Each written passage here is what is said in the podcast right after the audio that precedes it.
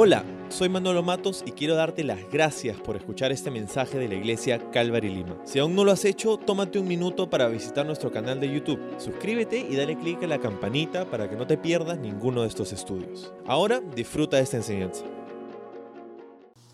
Lo que hemos venido diciendo acerca del libro de Hebreos es que este es un libro que fue escrito por un hebreo para los hebreos para decirles que dejen de ser hebreos. ¿No? Eso de eso se trata el, libro, es mostrarles que Jesucristo es superior, Jesús es mejor. Y por eso se llama así nuestra serie a través del libro de Hebreos, porque queremos recordar que Jesús verdaderamente es mejor que el antiguo pacto. Ahora, eh, nos acordamos que esta, este libro ha sido escrito para una audiencia de cristianos judíos, o sea, creyentes que habían confiado en Jesucristo como su Señor y Salvador, pero que habían venido de un trasfondo del judaísmo. Ellos habían crecido probablemente en Jerusalén o en Judea, habían crecido ah, con el sistema de sacrificios, con el templo, con las ofrendas del sacerdocio levítico, con las congregaciones, el, día de, de reposo, el Shabbat, con los coros sacerdotales, se habían crecido con, muchas de estas, con todas estas cosas del judaísmo. Y un buen día decidieron entregarle su fe a Jesús, decidieron confiar en Jesús como el Mesías del judaísmo, como el Mesías que ellos esperaban. Y, ah, y, por algún tiempo fue una cosa espectacular, pero acuérdate que, por ejemplo, en el libro de los Hechos se nos cuenta que Pedro y Juan seguían yendo al templo los días de reposo ellos seguían yendo, aprovechando cualquier oportunidad para poder contarles acerca de Jesús a los que aún no habían creído.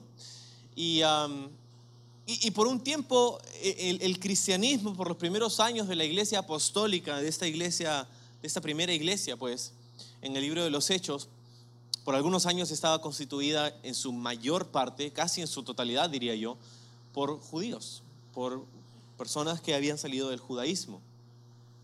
Y no fue sino hasta unos años después que los gentiles o los no judíos escucharon el Evangelio por parte de Pablo y algunos otros que les compartieron acerca de Jesús y ellos aceptaron a Jesús también. Y ahora la iglesia era un cuerpo conformado por dos grupos, ah, por los judíos y por los no judíos, ¿verdad? Por los griegos o los romanos. Entonces, ahora la iglesia comenzó a tomar su propia identidad y ahora es donde los judíos estaban luchando un poco porque estaban diciendo, bueno, ¿qué ha pasado en mi vida desde que acepté a Jesús? He tenido que darle la espalda a las tradiciones de mis padres, he tenido que darle la espalda a muchos de mis familiares, a muchos de mis amigos. Muchos me miran mal por seguir a Jesús, muchos se burlan de mí por seguir a Jesús y me critican por no seguir en las tradiciones del judaísmo, ¿verdad? Y, y muchos de estos cristianos pues que habían salido de este trasfondo estaban extraviándose de la simplicidad del Evangelio. Estaban siendo nuevamente atraídos por los sacrificios y los símbolos y los ritos del judaísmo entre los cuales habían crecido, el olor del incienso en el templo y los coros de los levitas día y noche. En esencia estaban regresando al lugar del que Cristo los había sacado. Y de repente muchos de nosotros no tenemos ese contexto. Nosotros no hemos salido del judaísmo, pero el concepto y el principio puede seguir siendo aplicable para nosotros porque quizá en un grupo como este pueden haber personas esta mañana que están considerando regresar al lugar donde Cristo te sacó.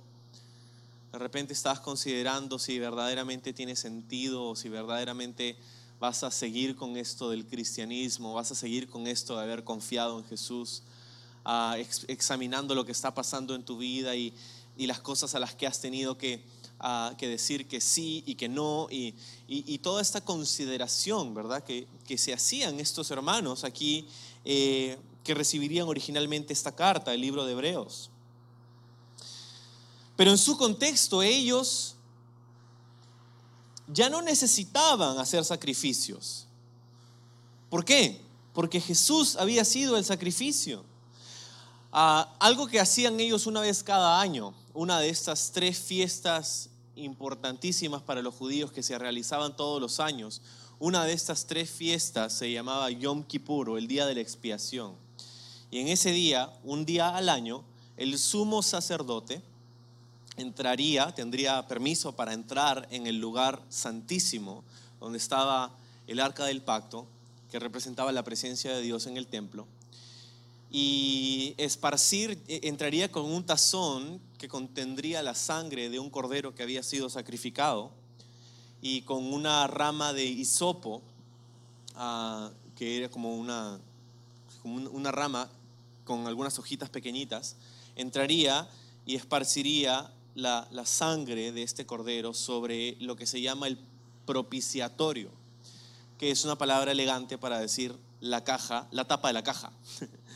Eh, la tapa de la caja del arca del pacto, ¿verdad? La parte superior de este casi cubo que era eh, eh, el arca del pacto. La tapa de la caja del arca del pacto se llamaba el propiciatorio o el asiento de misericordia. Y sobre él esparciría el sacerdote, el sumo sacerdote, la sangre del cordero. Ah, y, todo esto es tan simbólico porque dentro de la, la caja, dentro del arca del pacto, estaba, entre otras cosas, la ley, ¿verdad? La, la representación física de la ley de, de, Moisés, la ley, el estándar de Dios, los diez mandamientos, ¿verdad? Y una vez al año el sacerdote haría esto y ahora habría una capa de sangre. Sangre que no sé, pero no creo que se limpiaba. Entonces, puedes imaginarte, ¿no? Cada año la sangre que era echada eh, o incluso si se limpiaba después de, después de haber hecho esto año tras año, ¿verdad? Ahora hay una, hay una capa de sangre entre, vamos a decir, la gloria de Dios y el pueblo, ¿verdad? Y, simbólicamente Dios mirando desde su trono celestial y veía el arca del pacto, su presencia, la ley, el estándar, y a nosotros que caíamos por debajo de ese estándar, porque nosotros nos hemos apartado, hemos pecado, no hemos cumplido con esa ley. ¿Verdad? Los diez mandamientos que no son ni siquiera la totalidad de la ley de Dios. Los diez mandamientos, hemos dicho en semanas anteriores, son como los, los top ten, ¿no? Es el top, el, top 10 de, de, Dios, pero hay muchas otras leyes. Y no hemos sabido, y no podemos, honestamente, cumplir la ley en su totalidad. Y entonces, con esta sangre, ¿verdad? Lo que Dios miraba al ver la ley desde su trono veía, antes de mirar la ley, veía la sangre. Y eso era el, símbolo que le decía a la, a la, nación que sus pecados habían sido cubiertos, sus pecados habían sido, ah, habían sido redimidos de alguna manera. Porque la sangre de este cordero inocente fue derramada, porque la Biblia dice que la paga del pecado es la muerte. Entonces, esto sucedía una vez cada año. Cada año sucedía esto, el día de la expiación. Ahora, Jesús es identificado por Juan el Bautista cuando entra en la escena para ser bautizado en el río Jordán como el Cordero de Dios que quita los pecados del mundo. Jesús es el Cordero. Entonces, Él es ese sacrificio. Entonces, por eso los, judíos ya no necesitaban hacer más sacrificios, porque Jesús había, había sido sacrificado, ya no tenían que sacrificar a un cordero, porque el Hijo de Dios había sido sacrificado una vez y para siempre. No para ser sacrificado una vez cada año, sino una vez y por siempre. Y no solamente por los pecados de ese año y de esa nación, sino por los pecados de toda nuestra vida y de toda la humanidad. Para hacer lugar, para hacer camino para cualquiera de nosotros, como dice su palabra, para cualquiera que en Él crea no se pierda, sino tenga vida eterna. Entonces, el autor está recordándole simplemente a estos cristianos hebreos, a estos cristianos judíos, que Jesús es mejor. En el capítulo 1, el autor nos dice, Dios nos ha hablado antes por medio de profetas, pero ahora nos ha hablado por medio de su Hijo. ¿Verdad? Porque en el libro de Hebreos hay una serie de comparaciones entre Cristo y algo más. La primera comparación es con los profetas, aquellos mensajeros que trajeron la palabra de Dios. Y honestamente los profetas fueron personas que fueron usadas grandemente por Dios en la historia de la nación de Israel para traer palabras oportunas, para traer palabras de Dios para su pueblo. ¿Sí? Pero Cristo es mejor que los profetas, hemos visto, porque Él no solamente trajo la palabra de Dios para su pueblo, sino que Él es la palabra de Dios para su pueblo. Él es el verbo hecho carne. Él no solamente es el mensajero, Él es el mensaje. Luego nos dice en la comparación siguiente que Cristo no solamente es superior a los profetas, sino que Cristo es mejor que los ángeles. Y ojo, los ángeles en el judaísmo eran considerados en alta estima. Acuérdate que en ese lugar santo, en el templo y antes en el tabernáculo, habían estatuas de ángeles, enormes estatuas de ángeles allí. Y luego en el lugar santísimo, en ambos extremos del arca del pacto, habían estas imágenes, estas esculturas de querubines cuyas alas tocaban se tocaban en el centro del arca del pacto. Y, y, en el velo, ¿verdad? Que el velo que separaba el lugar santo del lugar santísimo estaba bordado en las telas del velo las figuras de, entre otras cosas, ángeles también allí. Entonces los ángeles eran seres que estaban ah, considerados por los judíos con alta, alta estima. Y el autor de Hebreos nos dice que Jesús es superior a ellos. Porque, según veíamos la vez pasada, ¿a quién de ellos dijo jamás Dios, tú eres mi hijo? Dios nunca llamó hijo a ninguno de sus ángeles. ¿A quién de ellos le dijo Dios, siéntate a mi diestra hasta que ponga todos tus enemigos por estrado de tus pies? ¿Verdad? Entonces Jesús es exaltado por encima de los ángeles, por Dios mismo. Entonces Cristo es mejor que los ángeles. Pero ahora la comparación continúa. Y la comparación continúa por esta, esta sección que vamos a pasar algunas semanas considerando, la comparación entre Cristo y Moisés. ¿Sí? Vamos a leer el verso 1 otra vez. Dice, así que, amados hermanos, ustedes que pertenecen a Dios y tienen parte con los que han sido llamados al cielo, consideren detenidamente a este Jesús, a quien declaramos mensajero de Dios y sumo sacerdote. En esencia, el verso 1 nos transmite dos cosas nos transmite algo acerca de quién, quiénes somos nosotros y nos transmite algo acerca de qué es lo que debemos hacer a la luz de esta identidad. Sí, quiénes somos nosotros y algo que debemos hacer. Sobre lo primero, se nos dice o empieza diciendo así que. Acuérdate que en el texto original no habían divisiones de capítulos y versículos. Entonces esto en realidad, este así que conecta lo que se está diciendo aquí con lo que se había dicho en el capítulo anterior. ¿Qué cosa era? Que Jesús es nuestro sumo sacerdote, ¿verdad? Él se puede compadecer de nosotros en nuestras debilidades y puede ayudarnos en nuestras tentaciones si sabemos clamar a Él, porque Él sufrió como nosotros y en lugar de nosotros para poder socorrernos, como este sumo sacerdote que no entró una vez al año a la presencia de Dios para ofrecer un sacrificio, sino que Él mismo fue el sacrificio.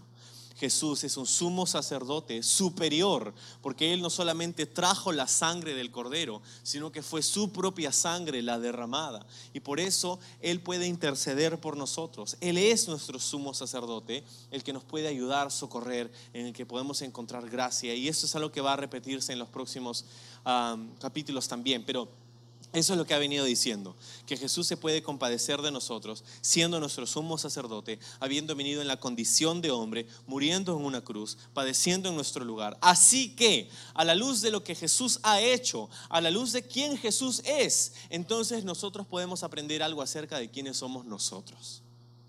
Y me encanta eso, porque lo que dice aquí acerca de nosotros como creyentes, nace de lo que Jesús es y de lo que Él hizo por ti. Nuestra identidad fluye de lo que Él hizo por nosotros. Entonces, ¿cuál es nuestra identidad según lo que Cristo ha hecho por nosotros? Dos cosas nos dice, tres cosas en realidad. Nos dice, ustedes son amados hermanos, pertenecen a Dios y tienen parte con los que han sido llamados al cielo. Estas tres frases las vamos a desglosar porque es súper importante que lo podamos captar. Primero nos dice, somos amados hermanos que pertenecemos a Dios. Las dos primeras cosas me gusta esta traducción, como nos explica lo que dice aquí, pero el, el texto original dice, ustedes, así que dice, ustedes, hermanos santos, dice la palabra original, hermanos santos. Entonces ahí entendemos un poco de nuestra identidad. ¿Quiénes somos? Primero, somos hermanos. En el capítulo anterior se nos dijo que Cristo no se avergüenza de identificarse contigo como su hermano. Entonces somos hermanos de Jesucristo. Somos, ¿Qué significa el ser llamados hermanos por Jesús? Que somos parte de su familia. Somos parte de su familia, somos sus hermanos. Y como hermanos somos parte de un cuerpo. Esto nos habla acerca de algo que somos para con Dios y algo que somos para con los unos de los otros. ¿Sí? Los unos de los otros. Somos parte de una familia de fe. Y esa es la manera correcta de ver a la iglesia. Ojo, amigos, la iglesia no es un lugar donde nosotros vamos a consumir un contenido como cuando vamos a un teatro, cuando como, estamos en un teatro, como cuando vamos a un cine o como cuando vamos a como cuando vamos a, YouTube para, consumir contenido, eh, la iglesia no es un lugar donde consumimos contenido, la iglesia es un lugar donde nos reunimos como familia, la familia de la fe. ¿sí? Ah, si tú vienes quizá vienes por primera vez o estás aquí tratando de averiguar si es que ese es un lugar donde puedes ah, involucrarte. Ah, entiendo y a través de los años ha pasado mucho ah, que vienen personas y a veces vienen por meses y, nadie, ellos no saben los nombres de nadie y nosotros no sabemos sus nombres y, y yo creo que, claro, hay, un, hay una parte muy práctica, ¿no? hay un aspecto social acerca de la iglesia donde vienes y estamos en, una, en un grupo de personas, pero pero ese grupo de personas, este grupo de personas, no es cualquier grupo de personas. Somos la familia de Dios, somos hermanos los unos de los otros y deberíamos aprender y recordarnos a nosotros mismos de poder mirarnos a través de ese lente, que somos hermanos, hijos de Dios, juntos, reunidos aquí. Entonces, hermanos, pero luego lo que nos dice acerca de esto es que somos hermanos santos, o como dice la NTV, ah, les pertenecemos a Dios. Esta frase le pertenecemos a Dios es una sola palabra en el original, es la palabra hagios, es la palabra santo, que significa simplemente separado. No sé si alguna vez tú te has visto como una persona santa. Si tú dices, ¿quién eres tú? Yo soy un hermano santo, dices tú. Difícil que nosotros digamos eso acerca de nosotros mismos, pero eso es lo que dice Dios de ti. Que eres una persona santa. Un santo no es eh, esa figura que está en el vitral de la iglesia, que tiene ¿no? este, las manos de kung fu, ¿no? o sea, eh, eh, es una persona que, que, tiene, es de carne y hueso, es una persona real. La iglesia, la Biblia no llama santos a personas muertas, llama santos a personas vivas. Y somos santos en tanto que somos separados. Por eso me encanta esta, esta, esta forma de traducirlo en una frase, ¿no? Aquellos que le pertenecemos a Dios, porque ahí está la idea. La idea de ser un santo no es un santo por título, sino es un santo en tanto que ha sido apartado. Si hemos sido apartados para Dios. Como cuando tú vas a ciertos lugares donde quieres comprar cosas, pero luego te olvidas de algo y tienes que salir de la tienda para regresar. Entonces pides ahí si alguien te puede ayudar, ¿me puedes guardar este carrito con estas cositas? ¿Me puedes apartar? Porque no quieres que nadie más se lo lleve. ¿no? Ya no sé, no creo que hacen eso mucho últimamente, pero eso es algo que, que se puede hacer en algunos lugares donde dejas como una garantía y estas cosas las vas a comprar después, las has separado, ¿verdad? Estaban en la tienda a la disposición de todo el mundo, pero las has ahora separado. Ahora son, no las has comprado todavía, pero están separadas para ti.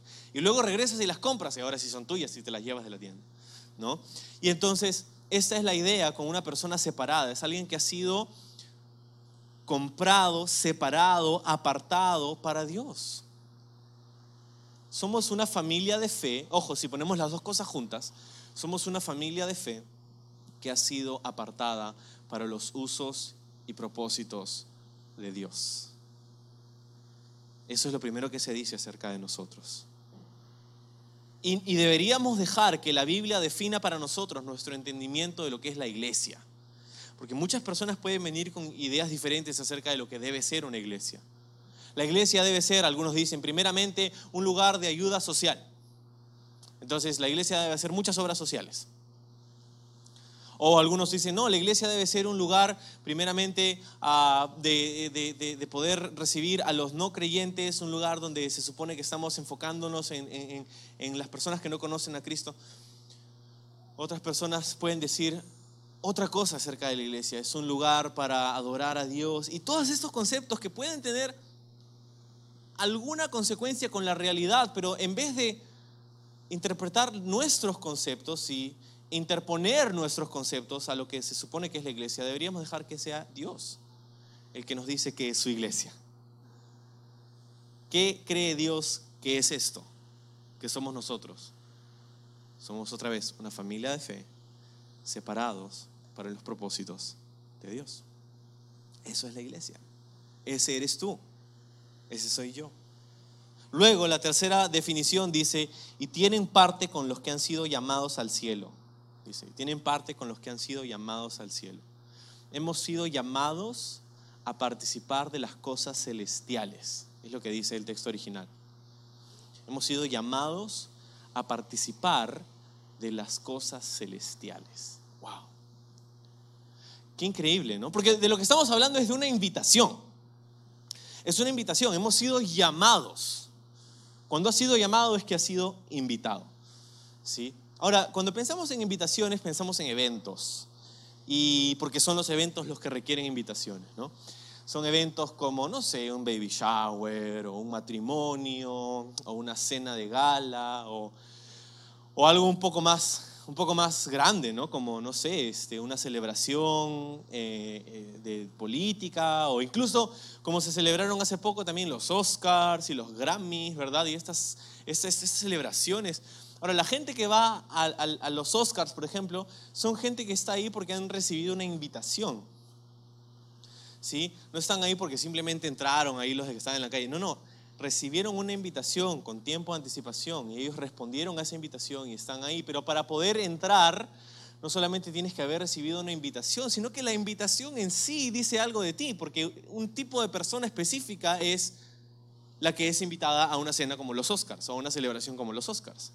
¿Verdad? Son actores, son personas que están ahí, parte de la academia y bla, bla, bla, bla. ¿Te imaginas recibir una invitación a los Oscars? Ah, ¿no? Ah, suena como, wow, has recibido una invitación a los Oscars, ¿no? Es e, e, el hecho de que tu nombre esté en una invitación para un evento tan importante como ese, en sí es un honor y es un privilegio. Por eso que hay personas que se molestan cuando no les llegan a ellos las invitaciones. Se ofenden. Pero pensando en eso, ¿no? Dice, nosotros hemos sido llamados a participar de las cosas celestiales. Puede decir, oye Manuel, pero a mí nunca me han invitado a ningún Oscar.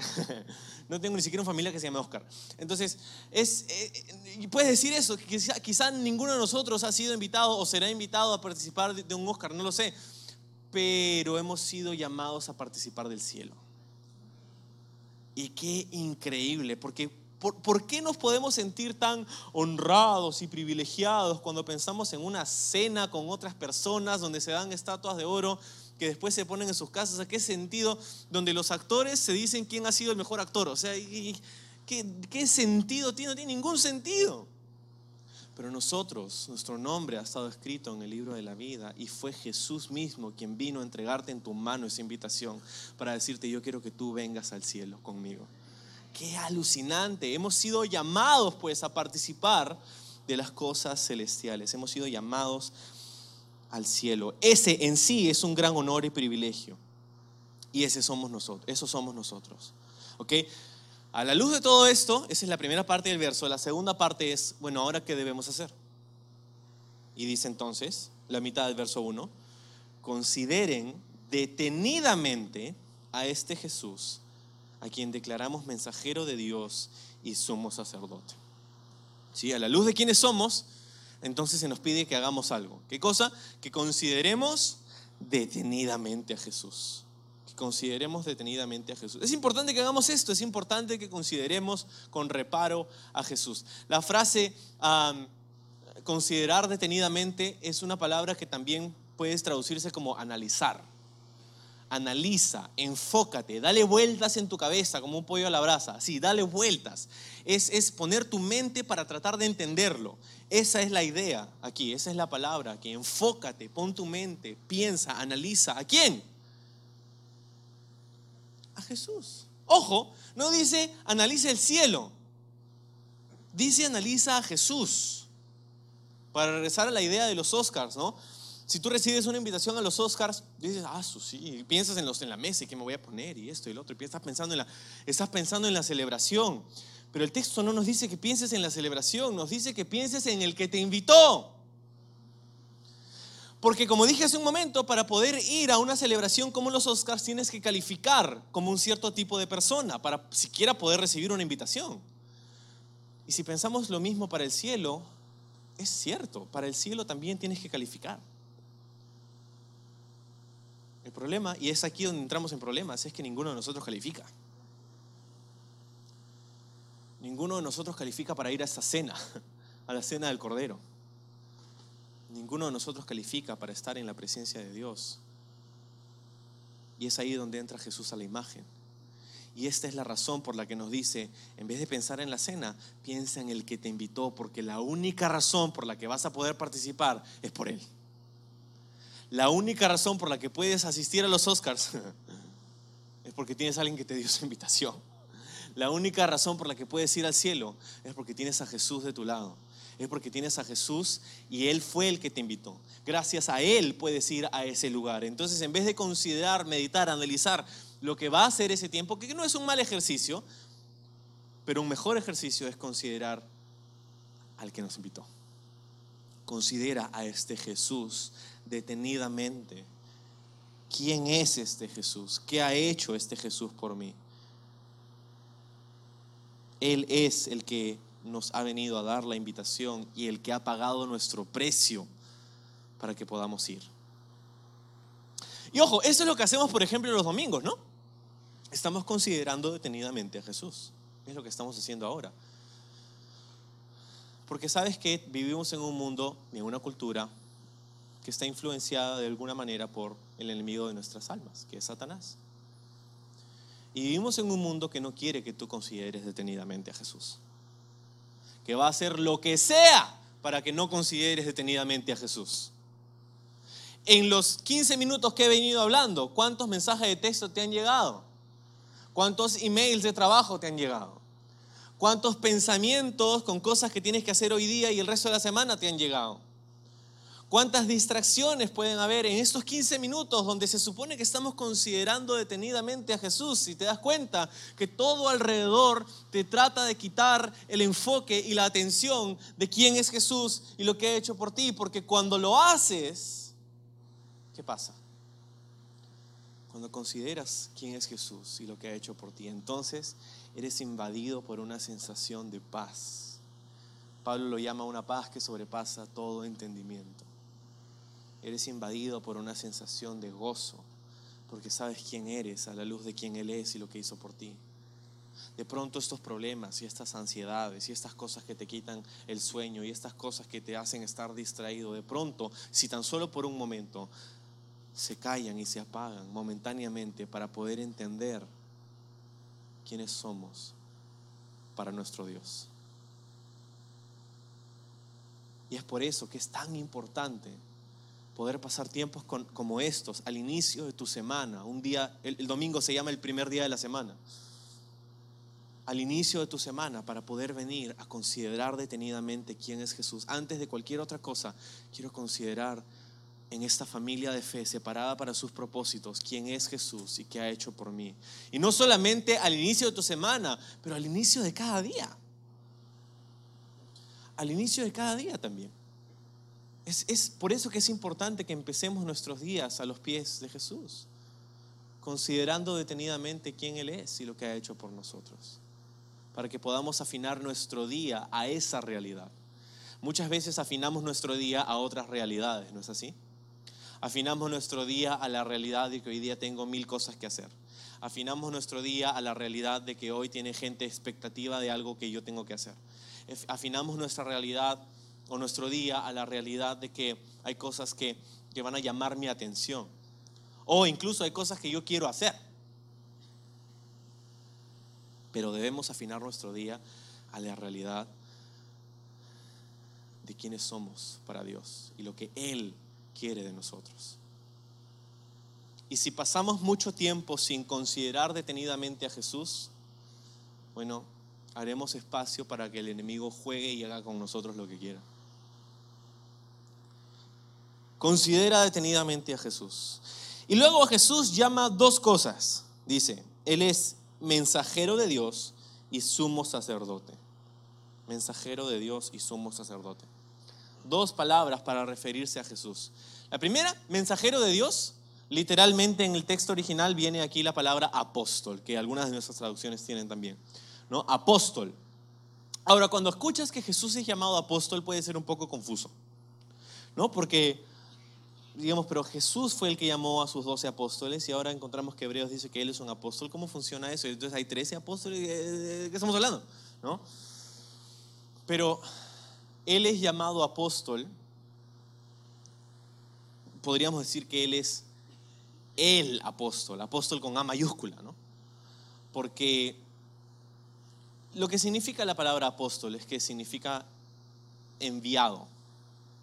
Es alguien que es enviado o comisionado o embajador, por ejemplo. Un embajador es una persona que es enviada con un propósito y con un mensaje específicamente. Y por eso aquí la traducción nos dice el mensajero de Dios. Pero literalmente dice la palabra apóstol, el enviado de Dios, el embajador de Dios. Y tiene todo el sentido del mundo que se llame a Jesús apóstol, porque Él es quien fue enviado por Dios. Él es la palabra de Dios, el verbo hecho carne.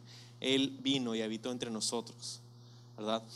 Él, solamente Él, el único que fue enviado con la condición de embajador del cielo, es Jesús. Él es el apóstol. Pero es interesante considerar cómo cada una de las tres personas de la Trinidad también están involucradas en el proceso de enviar mensajeros. Dios Padre envió a Jesús, Dios Hijo envió a sus doce apóstoles, y Dios Espíritu continúa enviando apóstoles el día de hoy. Continúa empoderando y enviando a personas que quizá hoy día no los llamamos apóstoles, pero los llamamos misioneros, los llamamos plantadores de iglesias. Personas que son enviadas, comisionadas por Dios para representar a Dios a una comunidad o a un pueblo. Y en un sentido, cada uno de nosotros es apóstol. Cada uno de nosotros ha sido comisionado, ¿verdad? La gran comisión, ahí está tu comisión, eres apóstol. Tú eres enviado por Dios para representarlo en el lugar donde Dios te ha puesto. Llámese tu familia, llámese tu lugar de trabajo o tu centro de estudios. Entonces, Él es el apóstol, pero luego dice acerca de Jesús, Él es también un sumo sacerdote, nuestro sumo sacerdote. Y hemos considerado un poquito esto la semana pasada, cómo es que Jesús es nuestro sumo sacerdote, el que intercede por nosotros, ¿no? Un sumo sacerdote aquí. Pero la idea es, al ver estos dos títulos uno después del otro, uno al lado del otro, la idea es que consideremos que Jesús es un mediador. Porque si lo piensas comparativamente, un apóstol es el que representa a Dios delante de las personas, habla por Dios a las personas, ¿verdad? Lo que hacía un apóstol, un misionero, un plantador de iglesias. Pero un sumo sacerdote, un sumo sacerdote es aquel que representaba al pueblo delante de Dios. Era el que venía a presentar el sacrificio, era el que intercedía por la nación para el perdón de sus pecados, ¿verdad? Entonces, la idea es de un mediador, el que representa a Dios delante de el pueblo y el que representa al pueblo delante de Dios y este es Jesús. El que es, dice Hebreos 1, la imagen, la gloria del Dios invisible. ¿Verdad? Él es la representación perfecta de todo lo que Dios es, Jesús. Pero también nos dice la Biblia que Jesús está sentado a la diestra del Padre intercediendo por nosotros. Entonces Jesús es nuestro mediador. Es la idea detrás de estos dos títulos. Muy bien, vamos a ir un poco más rápido. Verso 2 dice, pues él fue fiel, hablando de Jesús. Jesús fue fiel a Dios, quien lo nombró, así como Moisés fue fiel cuando se le encomendó toda la casa de Dios. Y aquí es donde empieza la comparación entre Jesús y Moisés. Entonces, dice que Jesús fue fiel y Moisés también fue fiel. Pero qué increíble es, y que, que suena como música a nuestros oídos, el escuchar Jesús fue fiel a Dios. Creo que cada vez que, escuchamos ese enunciado de cualquier persona, Jesús o X fue fiel a, es, suena, suena bien. O sea, hay algo inherente acerca de esa frase, acerca del concepto de fidelidad, que nos hace estar, entrar en un estado de, de paz, de descanso. Ah, fue fiel, ¿verdad? Fue fiel. Es algo que sin describirlo te hace sentir bien. Pero aquí dice que Jesús fue fiel a Dios. Y creo que parte de la razón por la que esta frase suena como música a nuestros oídos es porque vivimos en una cultura donde prevalece la infidelidad. Suena como un contraste tan grande porque es tan escaso. Ah, salta a nuestros ojos porque es algo que cada vez vemos menos. La fidelidad. Millones y millones de personas son afectadas. Familias destrozadas, matrimonios destruidos por infidelidad. Pero no solamente en las relaciones interpersonales, ¿no? Sino que de hecho también en básicamente cualquier otra interacción. Cada vez las personas son menos dispuestas a estar comprometidas con algo que no le ofrezca inmediatamente un sentido de recompensa o gratificación. El matrimonio ciertamente es una de estas cosas en las que lo vemos. Pero también en el trabajo, también ah, e-, en nuestras relaciones interpersonales, ¿verdad? La fidelidad es algo que cada vez lamentablemente se ve menos. Y creo que entre nosotros no debería ser así. Dice Jesús fue fiel a Dios. Y de hecho fue fiel hasta el final, porque, o sea, piénsalo, ¿no? Jesús en cualquier momento pudo haber dado media vuelta y regresado al cielo. ¿Sabes qué? Ya me harté estos gusanos. ¿Quién se ha creído para escupirme a mí? ¿Quién se ha creído para golpearme a mí? O sea, yo puedo hacer así y los hago cenizas. O sea, es más, los desaparezco. En cualquier lugar del camino Jesús pudo haber dicho, ¿sabes qué, Dios? Gracias, pero esto es demasiado. Pero Él fue fiel a Dios. ¿En qué? En lo que Él había sido llamado a hacer. En la razón por la que vino al mundo fue fiel, lo que significó que su muerte, la cruz.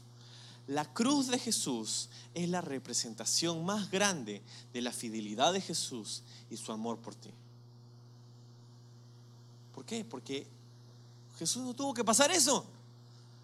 Si no quería.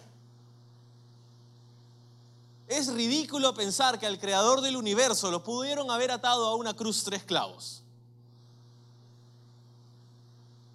No, sino que lo que lo mantuvo ahí fue su amor por ti y su fidelidad. Él fue fiel. Y porque Él es fiel, entonces nosotros también necesitamos demostrar este testimonio de fidelidad. Jesús fue fiel a su familia, a sus discípulos, a su nación, a la humanidad y fue fiel hasta el fin. Y Él nos llama a nosotros a ser fieles también. Qué gran testimonio es para el mundo poder cultivar un testimonio de fidelidad, un carácter de fidelidad. Ser fiel. Especialmente cuando se trata acerca de Jesús, de nuestro caminar con Él. Estamos comprometidos con Cristo y queremos serle fieles, no solo a Él, sino a lo que Él nos ha llamado en cada parte de nuestra vida. Ahora, obviamente nosotros reconocemos que somos débiles y que hay áreas en las que no hemos demostrado su fidelidad, pero es ahí donde entra su intercesión. Él es nuestro sumo sacerdote que puede socorrernos cuando clamamos a Él en nuestra debilidad. Señor, podemos orar, ayúdame a serte fiel, a serte fiel en lo que tú me has llamado, en donde tú me has puesto. Ahora la comparación, ¿no? Jesús versus Moisés. Moisés también fue fiel. Ojo, esta sección en la que estamos entrando para hablar acerca de Moisés no es una sección que critica a Moisés, ¿no? Que le echa tierra y le echa barro a Moisés. No, no, no. Moisés fue fiel, dice. Fue fiel en lo que, en lo que fue llamado a hacer. Pero Jesús, dice el verso 3, merece mucha más gloria que Moisés. Como el que construye una casa merece más elogio que la casa misma. Cuando pensamos en Moisés, ojo, para los judíos Moisés era el hombre, y es todavía para algunas personas, el hombre más importante de toda su nación. El hombre más importante de toda su historia es Moisés, después de Abraham de repente. Moisés, cuyo nombre está eh, eh, en la ley de Dios. Incorrectamente se le llama la ley de Moisés, pero no es Moisés, es la ley de Dios. Entonces, ahí está Moisés considerado como el hombre más grande, considerado como el, el más importante, y ahí está el autor de Hebreos diciendo, no, no, no, no, puede ser grande. Y sí, fue usado por Dios increíblemente, pero Jesús es más grande. Jesús es más importante. Moisés fue usado por Dios, Moisés fue un siervo de Dios, pero Jesús es el Hijo de Dios. Hay una gran diferencia. Moisés recibió gloria, ¿no? Dice en el verso 3, Jesús merece mucha más gloria que Moisés, lo que quiere decir para empezar que Moisés recibió gloria, solo que Jesús recibió más.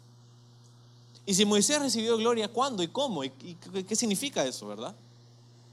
Moisés recibió gloria, porque claro, Moisés fue glorificado por Dios delante de Faraón, por ejemplo. Cuando Moisés decía, mañana a tal hora va a venir tal plaga. Si Dios no lo hacía, Moisés se quedaba como... Mm". Hacía el ridículo. Pero no, Dios lo respaldó. No solamente delante de Faraón, pero delante de su pueblo también. Una vez vinieron Aarón y, María o Miriam, su, hermana, sus hermanos, y comenzaron a revelarse como, nosotros también, nosotros también somos parte de la familia, pues, Moisés, nosotros también podemos, ¿no? Y comenzaron a tratar de usurpar el lugar de autoridad que tenía Moisés en el pueblo. Y Dios hizo evidente de parte de quién estaba. Dios hizo evidente quién era la persona que le había señalado, Moisés, no Aarón ni Miriam.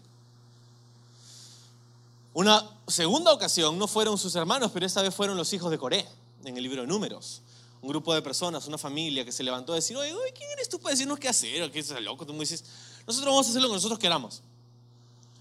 Y Dios hizo evidente quién era el que Dios había escogido para guiar a su pueblo. La tierra se abrió, tragó a los hijos de Coré y se acabó la rebelión. Dios respaldó a Moisés.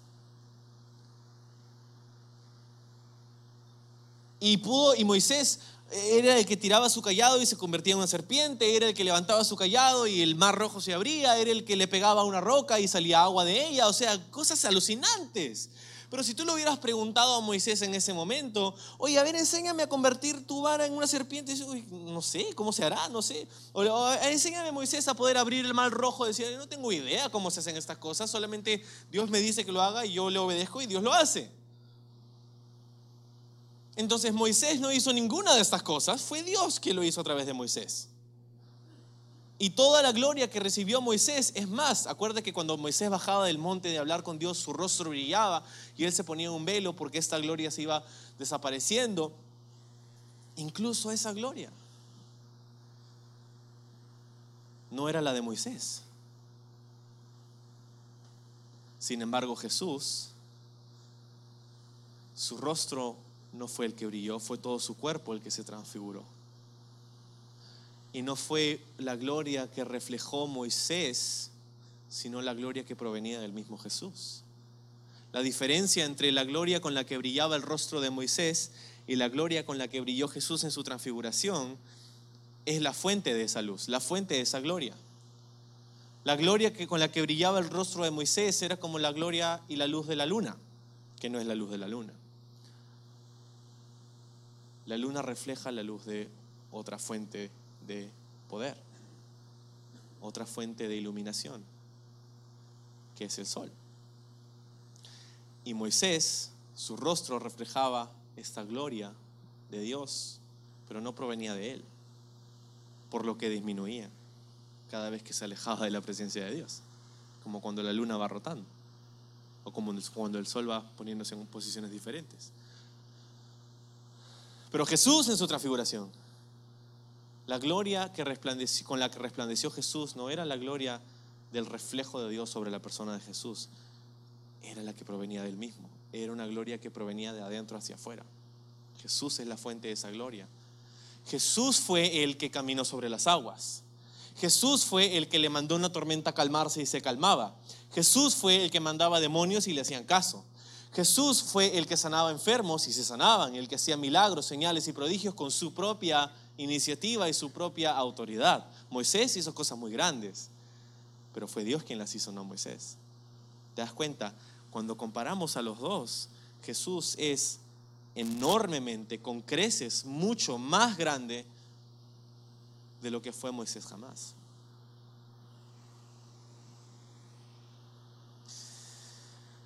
Dice el verso 4. Pues cada casa tiene un constructor, pero el que construyó todo es Dios. El que construyó todo es Dios. Esa primera frase, ¿no? Cada casa tiene un constructor, suena obvio. No creo que hay nadie que pase por la calle y mire, oh, esa casa qué linda, apareció de la nada. Ojo, a veces parece que aparece de la nada porque ya las constructoras están así tan, tan, rápido que parece que un día no están y el día siguiente están. Pero todos entendemos, obviamente, que hay un constructor detrás de una edificación, ¿verdad? Un edificio no se hizo a sí mismo, no se hizo solo, no fue el transcurso de miles y millones de años de azar y de condiciones favorables para la existencia y el desarrollo y la evolución de esta casa. Todos entendemos que hay un constructor detrás de cada edificación. Sin embargo, ¿no es interesante cómo la gente mira el universo, que es infinitamente mucho más complejo que una edificación? Y dice, vino de la nada. Cuando ni siquiera una casa viene de la nada. Es irónico esto. Pero este principio tan lógico, tan, tan, tan evidente, es el que muchas personas rechazan, porque no quieren comparecer delante del Creador. Entonces cada casa tiene un constructor y dice, Dios es el, el que construyó todo. Verso 5 dice, en verdad Moisés fue fiel como siervo en la casa de Dios. Su trabajo, dice, fue una ilustración de las verdades que Dios debería o daría a conocer tiempo después. Qué increíble pensar que la tarea de Moisés fue establecer y echar las bases de lo que luego haría Dios a través de Jesús. La ley de Moisés eran las bases para el mensaje del Evangelio. ¿Por qué? Porque fue a través de la ley que nosotros entendimos que somos pecadores indignos, pero fue a través de Jesús que entendimos que somos perdonados.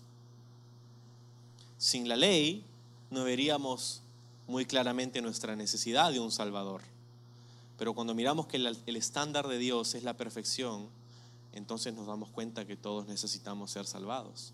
Todos necesitamos de ese mediador que nos invita, que pone nuestro nombre en la tarjeta de invitación para los Oscars. Él es Jesús. Entonces, los ritos del Antiguo Testamento, los, el sistema de sacrificios, las ofrendas, el incienso,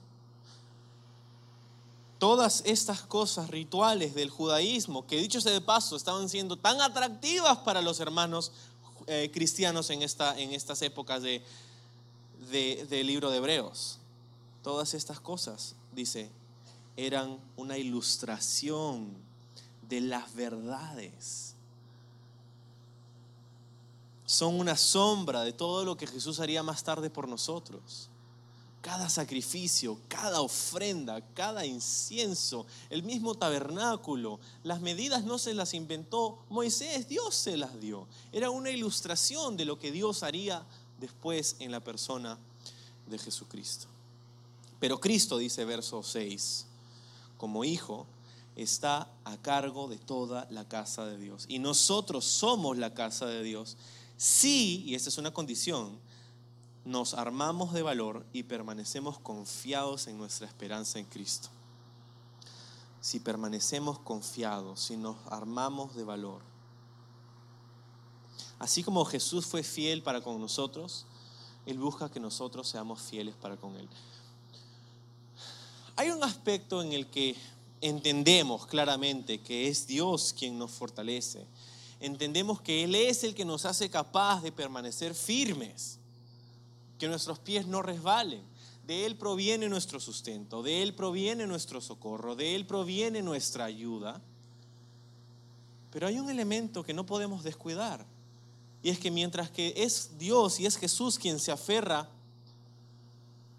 a nosotros y nos hace estar firmes, nosotros también debemos aferrarnos a Él. Dice, debes permanecer confiado en la esperanza que tienes, porque probablemente has experimentado hasta este punto que nuestro mundo es uno que cada vez está buscando que menos confianza tengamos en el Dios de la Biblia. No quiere, o sea, vivimos en un mundo que se burla de tu esperanza. Se burla de la esperanza que tienes en Cristo y busca socavar la confianza que tú tienes en las Escrituras, en, en Dios. Entonces, el autor de Hebreos está diciendo, hay mucho en juego, necesitas aferrarte, considerar detenidamente quién es Jesús, lo que ha hecho por ti, aferrarte a estas verdades, meditar en Él, entender que Él es lo único de lo que depende tu entrada al cielo, porque todos nosotros nos hemos apartado. Nuestra esperanza puede estar firme en Cristo y podemos estar confiados porque sabemos que Él fue fiel.